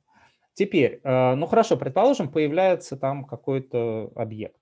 Мы хотим разрушить его вряд ли сильно реалистично, но нам это не надо. Нам нужно не чтобы он исчез, а чтобы он мимо пролетел. Соответственно, нужно изменить его траекторию, ну, например, на его поверхности что-нибудь взорвать, и это немножко его траекторию сместит. Человечество освоило технологию доставки устройств на поверхность астероида и комет. То есть на поверхность кометы Чурюмова-Герасименко высаживался зонд Филы. Э, уже дважды японские специалисты осуществили забор грунта с астероида и доставку его на Землю. Э, и сейчас, соответственно, работает американский проект Osiris Rex, эм, который тоже будет брать э, образцы грунта с астероида. То есть эти технологии освоены заради получения интересных научных результатов. Нам интересно происхождение Солнечной системы в данном случае, в первую очередь. Э, но в следующий раз мы можем привести туда не кучу научной аппаратуры, а, значит, мегатонный заряд. Технологии разработаны. И разработаны не просто так. То есть вот проблема с военными технологиями, э, что они чаще всего больше ни для чего не нужны. А, а когда вы разрабатываете технологии в рамках научных исследований, вы все равно получаете попутно какой-то научный результат, ну и плюс вы получаете технологии, которые потом можете где-то еще использовать. Вот. Эм, так что здесь действительно успехи, я бы сказал, большие. У нас эм, сильно возросли возможности по мониторингу. И у нас э, есть уже хороший реальный опыт э, полетов туда и обратно. Я просто почему этот вопрос занял с точки зрения мониторинга. Вот вы сказали, что вроде как бы хорошо все настроено, но вот недавно, сейчас, блин, вышибло из головы, какой-то астроном-любитель нашел какой-то там объект, да, он был не опасен для Земли, но его, его никто не видел. Какое-то экзотическое очень название, такое какое-то ацтекское. Mm-hmm. Вот. Его не видели. То есть, соответственно, какова вероятность того, Не, что... не, нет, ну смотрите, да, давайте на сюда вернемся. Эм, значит, эм, ну, с одной стороны, если загадочное название, это скорее Оумуамуа. Да-да-да. Его вроде не любитель открыл. Вот. Есть комета Борисова, которую, значит, открыл Геннадий Борисов. Э, ну, называть Геннадия Борисова любителем – это немножечко такой перебор все-таки. Все-таки это профессиональный астроном, Ну, я не имел в виду, что совсем какой-то там с подзорной трубой человек. Я имел в виду, что это не индустрия, которая создана для того, чтобы защищать вот. нас от... И тут вопрос просто уже в сроках, что ли. То есть реально, ну там, на день позже открыл бы кто-то. То есть он на самом а, деле, важно понимать, понял. что его инструмент, по сути, это часть этой индустрии. Эм, и э, в этом смысле вот, ну, эта индустрия так вот, э, в частности, и так работает. Э, и это вопрос сроков. Ну да, Геннадию повезло, он большой молодец, и его открытие навсегда останется в истории. Там первая межзвездная комета, красота. Вот. Эм, но в смысле сроков, ну, на день позже открыли бы, ну, на два дня позже. Все, я теперь понял. Не, не принципиально э, с точки зрения вот каких-то таких То есть это не значит, что этого не было бы сделано, просто он сделал это первым, и все. То есть... Да, да, да. Понятно. То есть, в принципе, э, как бы вот это все история, просто есть люди уже, которые сформируют там какие-то foundation, там соберут, организуют какие-то серьезные фонды, направленные на обеспечение какой-то финансовой базы для создания некого счета для Земли, ну, условно так, какой-то системы защиты и оповещения, это все больше скорее хайп, нежели ре- решение реальных проблем. Ну, на мой взгляд, да. Да. Это реально, ну, как это, примерно так же, как говорить, давайте мы, мы сейчас собираем деньги на колонию на Марсе, потому что скоро на Земле мы все умрем, а все мы переселимся на Марс. Это, конечно, полная ерунда. Вот раз уже вы упомянули про Марс, ну вот насколько сейчас важны вот эти исследования и вообще вектор а, отдельный, направленный на изучение этой планеты? Тут есть много составляющих. Вот как только мы начинаем говорить про там, Солнечную систему и про какие-то там громкие названия, тут, да, тут начинает примешиваться много политики, то есть вопрос национального престижа и все остальное. Это очень большая составляющая этих исследований. Марс с этой точки зрения очень любит. А, во-первых, исследовать Марс очень просто. То есть гораздо проще, чем там Венеру или Юпитер. Эм, то есть технологии там, доставки спутников на Марс, они реально уже настолько отработаны, что это прям гарантированный результат. Уж, ну, если сильно не косячить, то точно долетит. Вот. Эм, э, это раз. Э, поэтому это любят. Ну, Марс интересный, да, публика его любит, поэтому, эм, там, не знаю, президент США, которым переизбираться на следующий срок, э, они могут там предъявить исследование Марса, все скажут, вау, здорово, а там предъявить исследование какого-нибудь астероида, скажут, ну, ерунда какая-то. А по научному выходу, может быть, исследование этого астероида более интересно. Вот. Эм, но действительно там есть, конечно, большая научная составляющая. Эм, к счастью, все-таки, э, значит, большая часть экспертов понимает, что исследования с помощью автоматических э, станций дают гораздо больше научного выхода на один вложенный доллар.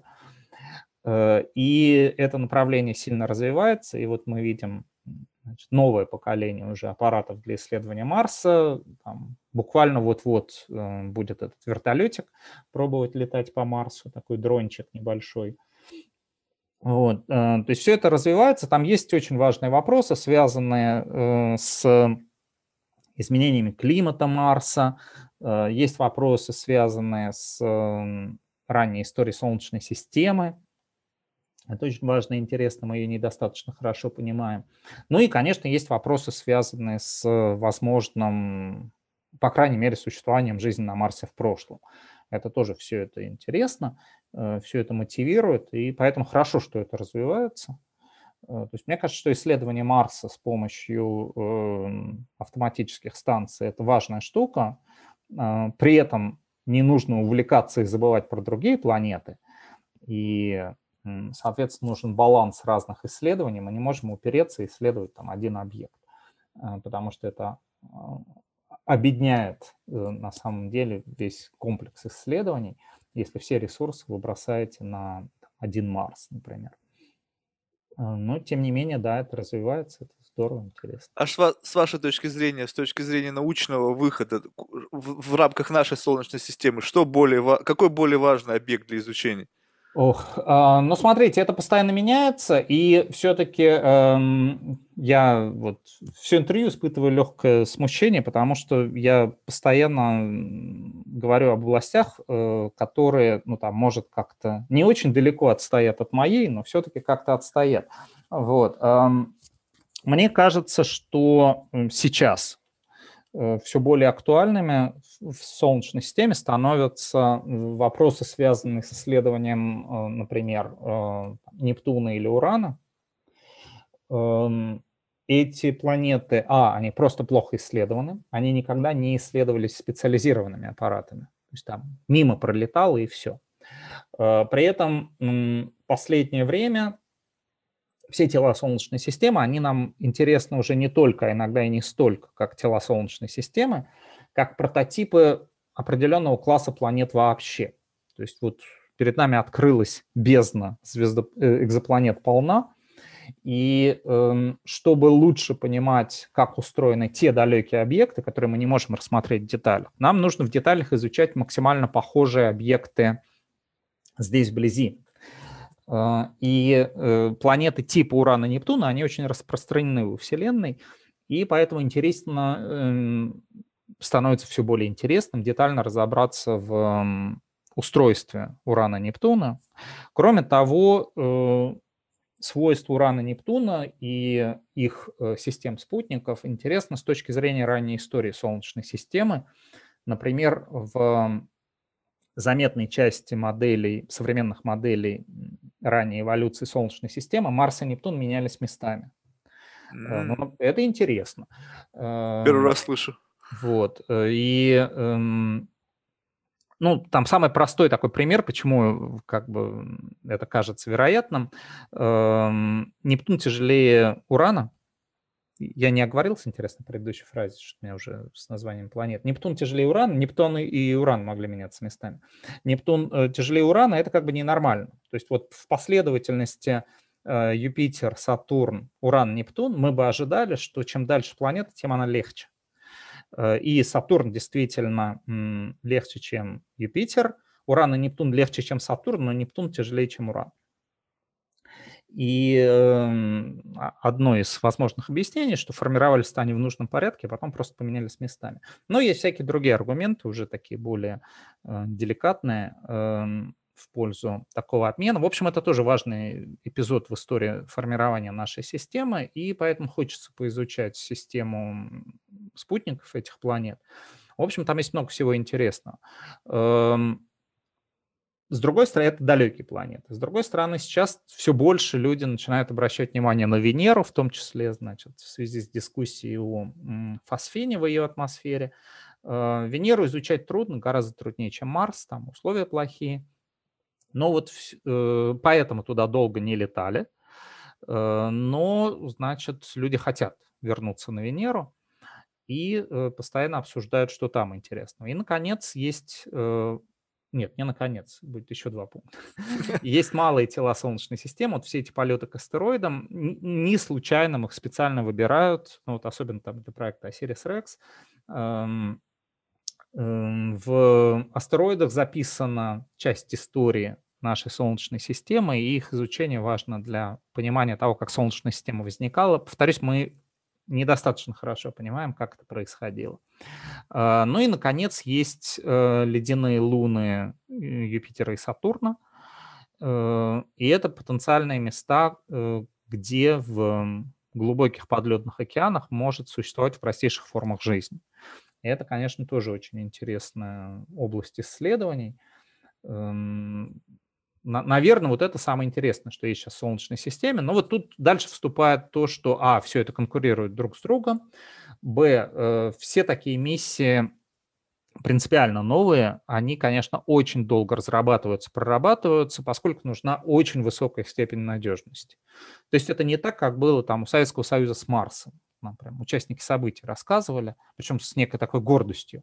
Вот как мы раньше изучали Марс, там не выезжали с Байконура, один запуск, неудача на старте, второй запуск, неудача там на околоземной еще орбите, третий запуск, там еще что-то. Ребята, сделайте один раз хорошо. потому что это вообще дорого пулять так в Марс и терять все оборудование. Вот, поэтому э, миссии очень долго, тщательно разрабатываются, второго шанса не будет, никто не даст. Ну, раз вы уже все сделали, давайте мы дадим на повтор, на, на бис теперь. Вот. Эм, они, значит, повторюсь, конкурируют друг с другом. И в-третьих, значит, а политикам проще, чтобы было много успешных миссий на Марс. И поэтому проводить это там через Конгресс э, тоже трудно, нуждается в дополнительной мотивации. Там, зачем вам 5 миллиардов на полет к Нептуну, э, когда, значит, мы вам дадим 2 миллиарда, и вы 4 раза слетаете на Марс? Э, ну, потому что задачи решаются другие. А, это как вот там, что лучше человеку потратить, э, там, не знаю сколько тысяч долларов на турпоездку в Антарктиду, да, или 10 раз слетать э, снова там на какой-нибудь недорогой курорт Турции, ну, если мы про европейцев говорим.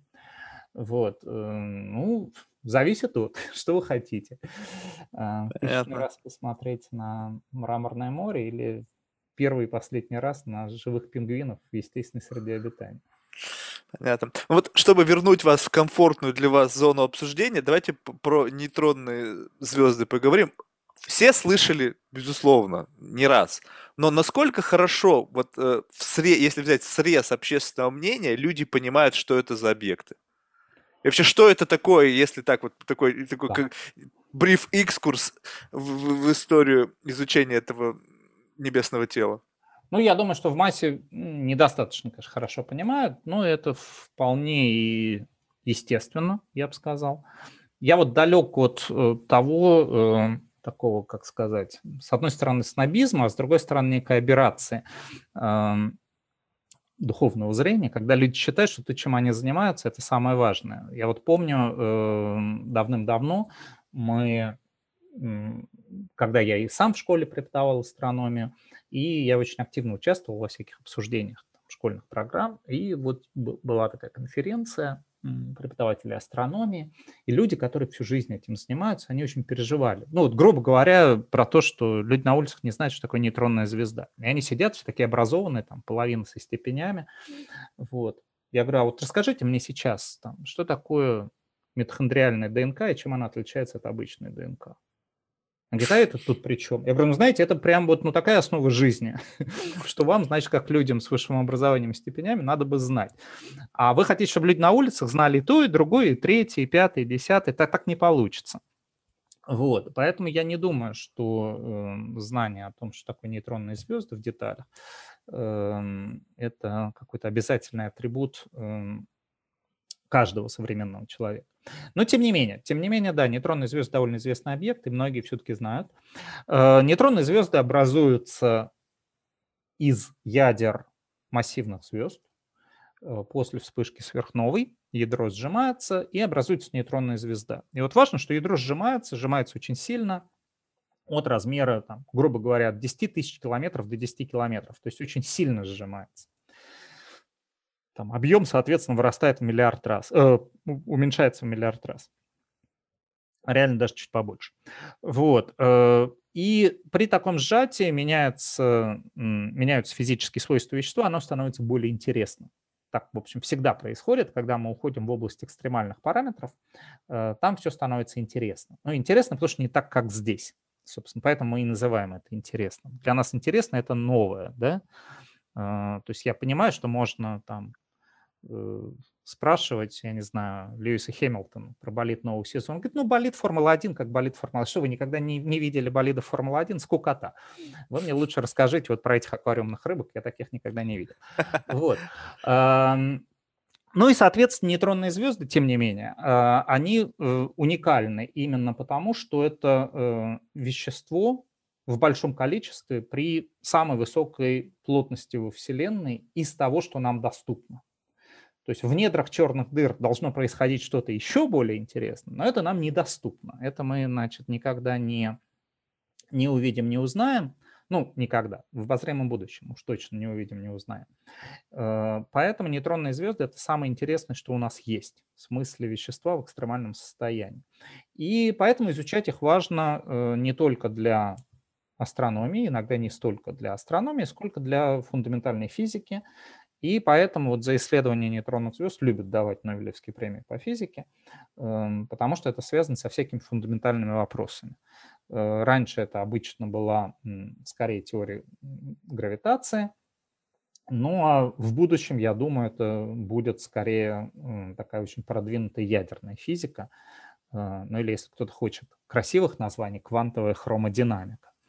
Вот. И э, нейтронные звезды, конечно, очень интересные объекты, про них поэтому интересно рассказывать. Ну и кое-что действительно можно рассказать не, не супер подготовленному слушателю, читателю, зрителю. Ну, было бы интересно послушать, что, например, такого... А, про нейтронные звезды? Ну, давайте, да. Начнем, например, с вот той самой высокой плотности. Э, нам интересно, как устроено, как ведет себя вещество. Это э, нам интересно фундаментальные науки из общих соображений. Да? А, э, кроме того, это может иметь какие-то выходы, связанные с прикладными исследованиями. Это, это нормальное вещество в общем-то, из которого мы все состоим. Это не темное вещество, это там, не бозоны Хиггса, не нейтрино. Вы берете протоны, нейтроны, электроны и начинаете их очень-очень плотно упаковывать. Причем начинаете упаковывать их настолько плотно, что в лаборатории вы даже близко к этому подойти не можете. И вещество оказывается в очень интересном состоянии, которое э, сейчас теоретики однозначно э, описать не могут. У них есть много идей, но идей разных. И поэтому мы не знаем, какая из них правильная. Не получается это посчитать и на суперкомпьютерах. А нам хочется узнать, как устроено вещество. Вот нам хочется, ну, может быть, сказать, закончить ядерную физику, ну, по крайней мере, сильно продвинуть, расширить ядерную физику. И у нас в природе есть один объект, который мы можем изучать, это нейтронные звезды. Э, изучать, конечно, астрономическими методами, это совсем не то же самое, что в лаборатории, но это лучшее, что у нас есть – и э, вот с этой точки зрения нейтронные звезды вызывают большой интерес. Э, например, что мы можем понять, что мы надеемся увидеть. Эм, если мы сжимаем, сжимаем, сжимаем вещество, у него растет плотность, и, наконец, это вещество слопнется в черную дыру. То есть от схлопывания нас всегда удерживает что-то. Вот там, я сижу на стуле, не проваливаюсь сквозь стул, не падаю на пол э, из-за электромагнитных сил. Если я таки упаду на пол, меня удержит пол.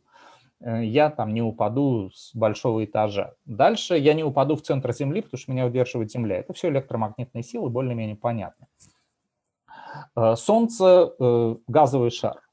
Гравитация тоже стремится Солнце сжать. Солнце не схлопывается, не схлопнется в черную дыру, потому что есть газовое давление, давление излучения, то есть идут термоядерные реакции, вырабатывается энергия, Солнце греется изнутри, и это удерживает его от сжатия.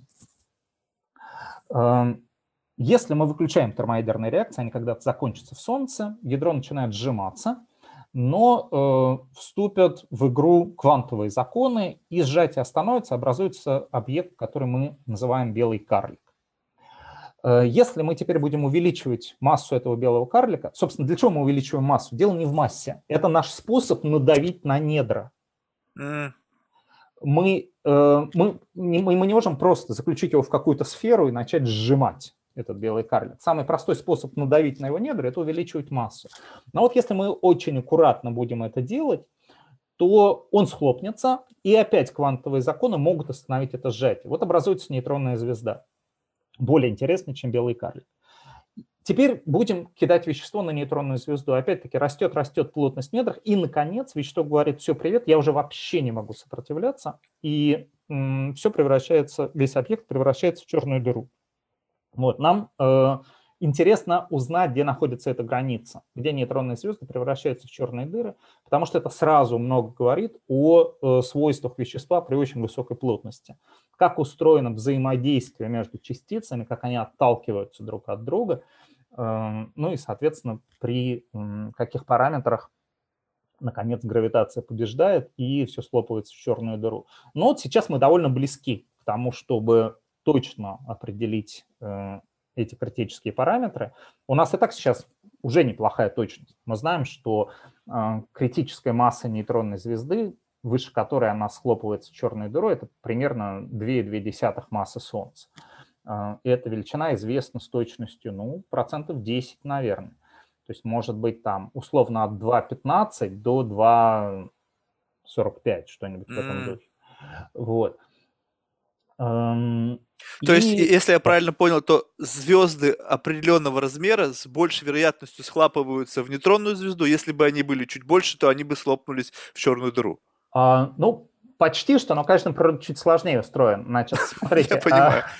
А, а, если мы начинаем с обычных звезд, то здесь важно э, две вещи. Первое – это вот цепочка термоядерных реакций, которая пойдет в их недрах. А во-вторых, важно, что в компактный объект будет схлопываться не вся звезда, а только внутренняя часть, ядро. А внешняя часть чаще всего будет рассеиваться в пространстве.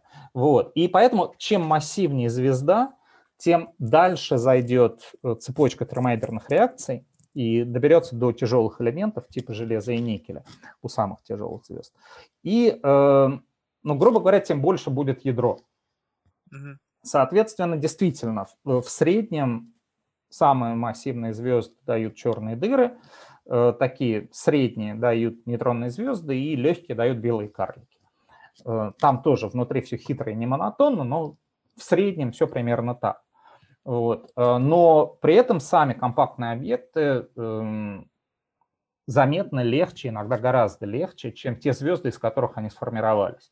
То есть звезда с массой 15 масс Солнца может дать нейтронную звезду с массой полторы массы Солнца, а, соответственно, 90% массы будет выброшено. Это для нас очень важно, потому что мы, вообще говоря, из этого выброшенного вещества и состоим. Эм, потому что вещество, из которого мы состоим, эм, оно прошло циклы переработки в звездах, поскольку вначале у Вселенной, кроме водорода и гелия, практически ничего не было, а мы вот напротив совсем не из водорода и гелия состоим. И все элементы, там, начиная с углерода, кислорода, которые у нас есть, и кончая железом и какими-то более тяжелыми элементами, которые у нас тоже есть, эм, вот всем этим мы обязаны звездам, в том числе вспышкам сверхновых. А бывали процессы, когда нейтронные звезды при взаимодействии с какими-то внешней средой превращались в черные дыры? Ну, то есть две нейтронные звезды соединились, и в результате увеличившейся массы они превратились в черную дыру. Да, это... вы меня опередили, именно так, вот, вот такой процесс прямо наблюдался, да. То есть две нейтронные звезды слились, и в результате появилась черная дыра. Это м, известнейшее событие 17 года, э, зарегистрированное, э, зарегистрированное в первую очередь как гравитационно-волновой всплеск, угу. Ну, а кроме того, была видна и оптическая вспышка, и после свечения. Вот э, там как раз две нейтронных звезды, составлявших двойную систему. То есть когда-то было две просто массивных звезды, каждая из них вспыхнула как сверхновая, превратилась в нейтронную звезду, а потом эти две нейтронные звезды слились. Вот в итоге этого слияния получилась черная дыра. И э, такое событие, кстати, дает нам э, одну из лучших ограничений на вот эту критическую массу, когда нейтронные звезды превращаются в черные дыры. То есть это очень важное наблюдение. Э, жалко, что пока всего одно. И вот возвращаясь к теме э, астрономических инструментов, недешевых, и наблюдений, нам хочется увидеть больше их, но самый простой способ увидеть больше – это не наблюдать дольше, а сделать более чувствительную установку. И э, чаще всего, к слову сказать, это более дешевый способ, потому что часто э, проще э, там, за несколько лет построить более продвинутую установку, чем сто лет поддерживать старую и, и ждать, пока произойдет с малой вероятностью то, что вы хотите увидеть. А были приблизительный расчет, ну просто так вот ради интереса, вот это астрономическое событие по времени, когда произошло?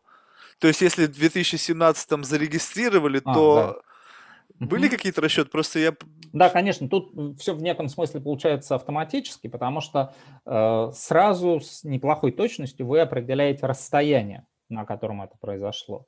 Ну а время просто получается как расстояние, деленное на скорость света, поскольку сигнал шел к нам со скоростью света.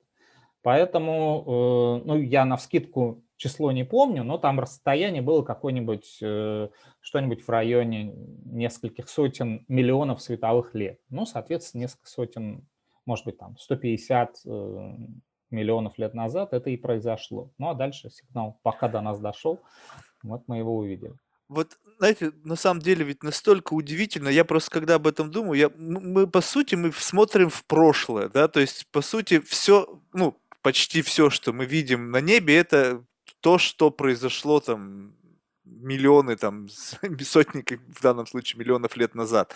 Вот насколько у нас есть представление о том, что в действительности происходит сейчас в нашей Вселенной?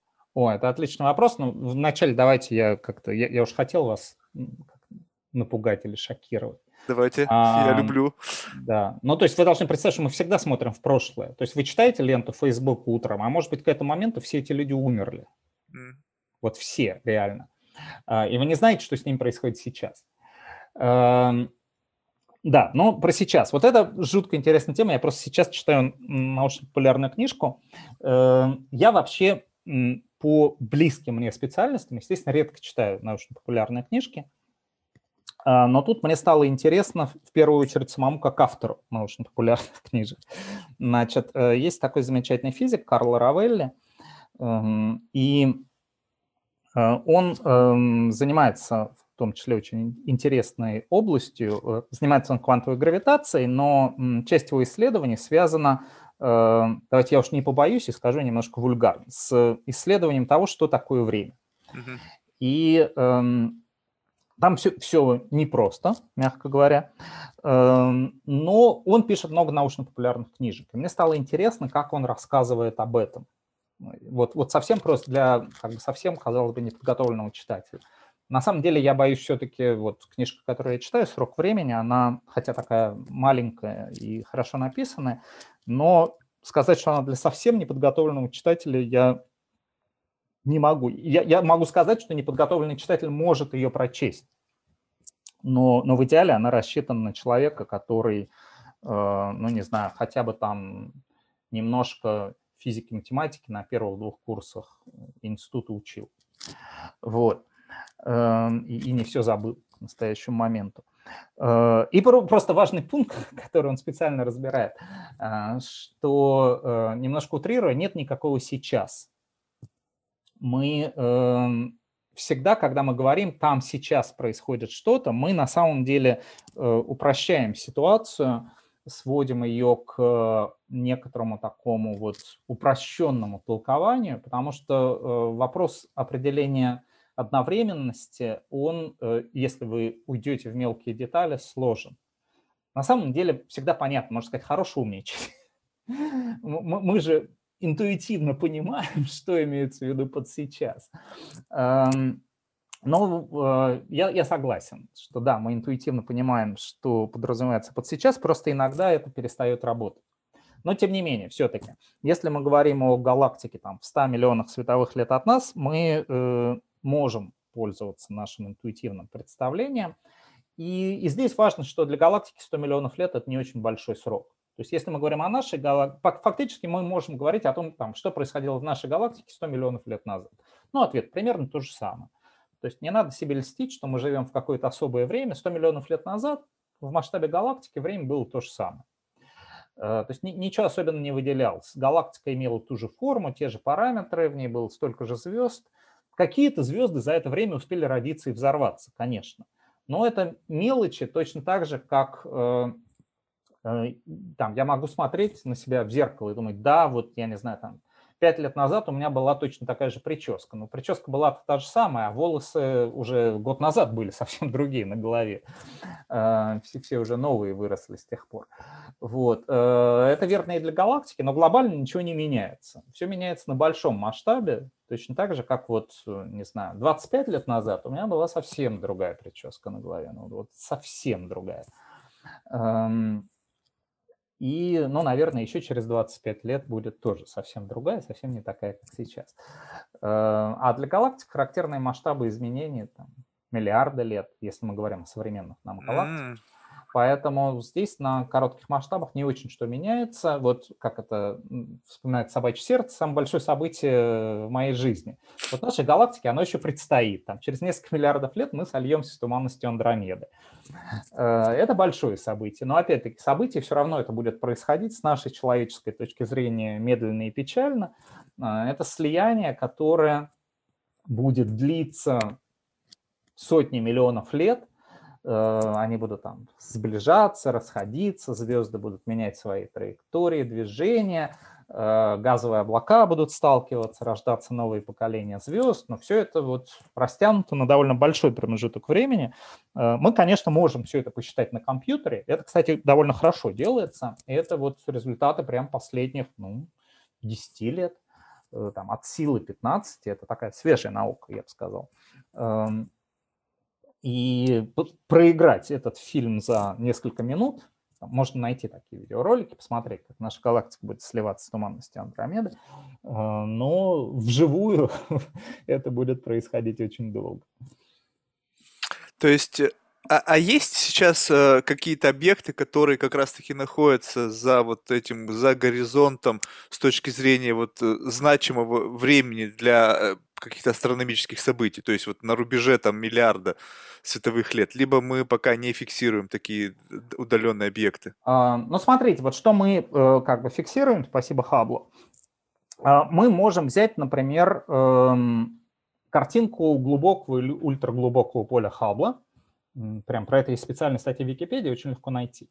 Э, картинки, они специально, вот есть картинки, сделанные для public presentation, да, они такие красивенькие. Вот. Эм, и там много-много галактик, можно картинку отзумить, и мы увидим, что там галактики не похожи на нашу, условно говоря. Ну, то есть если поймать там пионера на улице и дать ему задание нарисовать галактику, он что-то такое симметричное в виде буквы S будет рисовать. Mm-hmm. Вот. Но вот на глубоком поле Хаббла они совсем не такие. И это потому, что мы видим галактики в, в основном там, пору их молодости. То есть мы смотрим далеко.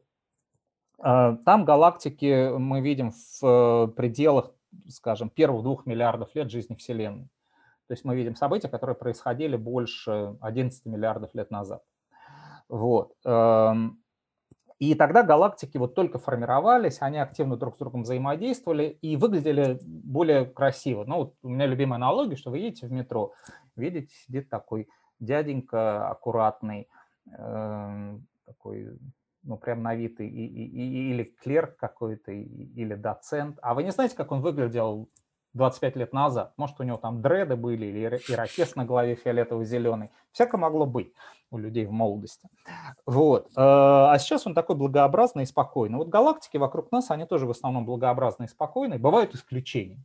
Ну, так и с дяденьками 50-летними тоже бывают исключения. Вот. А, но в молодости все галактики практически выглядели очень забавно, и мы это видим на э, снимках глубокого поля Хаббла, мы можем изучать, как происходили первые этапы формирования галактик. Ну, не самые-самые-самые первые, эм, ну, то есть мы видим реально такую вот молодость галактик, тинейджерский возраст, мы не видим совсем их пока младенчество и раннее детство. А, и младенчество и раннее детство нам покажут уж точно, покажут э, через меньше, чем через 10 лет, ну а если нам повезет, даже года через 2-3, э, с помощью телескопа Джеймса Уэбба и нового поколения крупных телескопов на Земле. То есть вот это мы тоже начинаем себе достаточно хорошо представлять. Э, ну а там, естественно, чем дальше мы уходим, тем больше неопределенностей.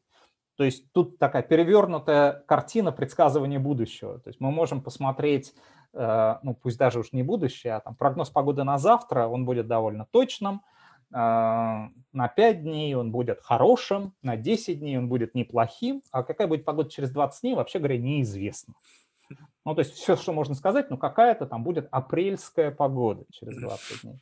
То есть, может быть, там в Москве будет снежная буря в середине апреля, такое бывает, а может быть, э, будет сиять солнышко сплошное, и везде там подснежники распустятся.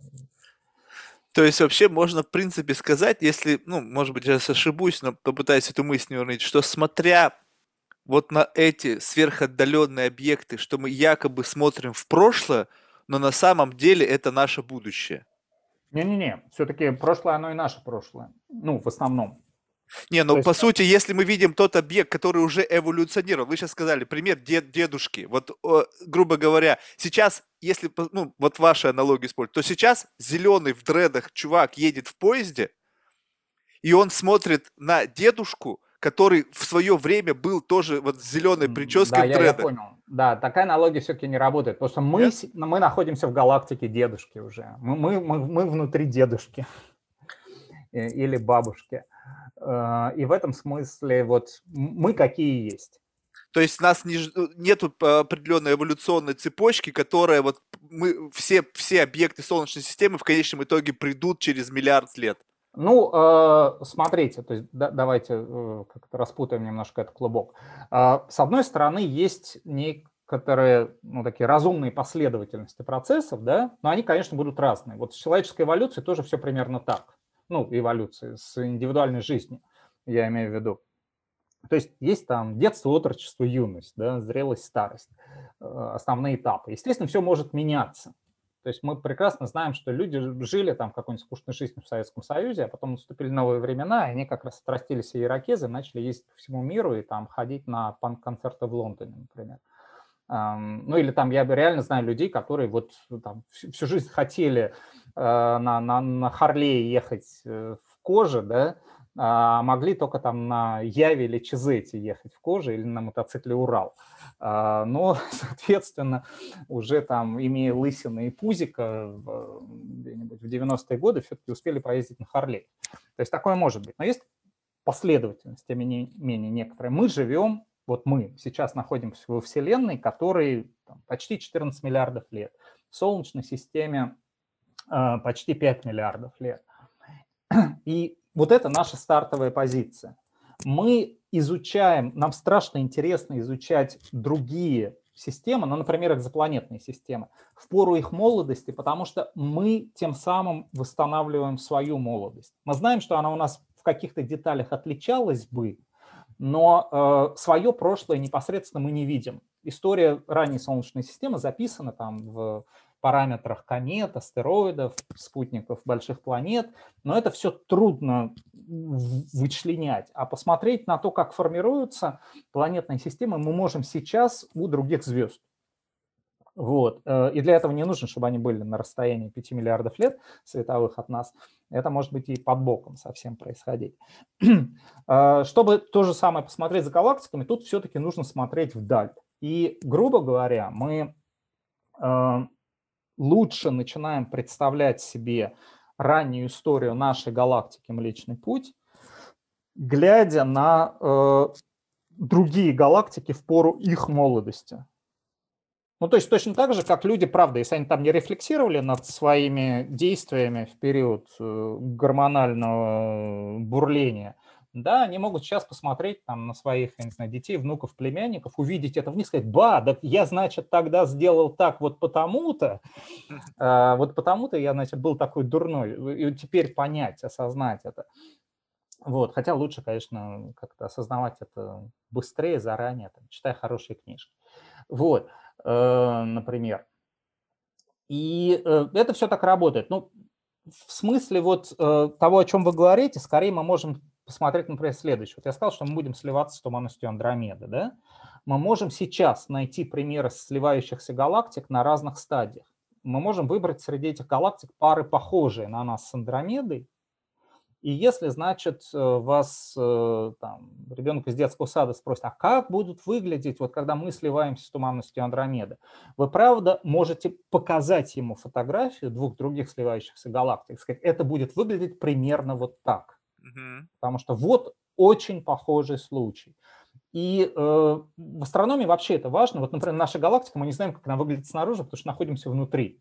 Вот я сижу внутри своего дома, да, предположим, я тут как-то материализовался, я не очень знаю, как он выглядит снаружи. Я могу выглядеть, выглянуть в окно, ну и у меня рядом стоит точно такой же дом. Вот я могу понять, мой дом снаружи выглядит точно так же, как этот. Может быть, они отличаются. Может быть, на моем доме слово какое-нибудь написано большими буквами. Я не знаю. Но это явно мелкие отличия. Эм, и глобально мы можем находить галактики очень похожую на нашу и говорить, наша галактика выглядит примерно так же.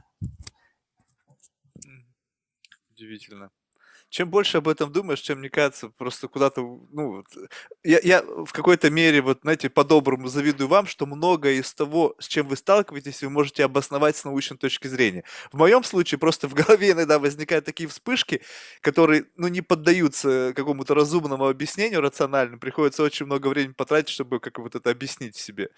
Поэтому вот э, хорошо, что есть э, такие люди, как вы, которые находятся два часа в своем супер напряженном графике для того, чтобы рассказать людям о вот таких интересных вещах, чтобы просто дать возможность задуматься и осмыслить э, какие-то процессы, которые простекают, простекают постоянно в нашей жизни.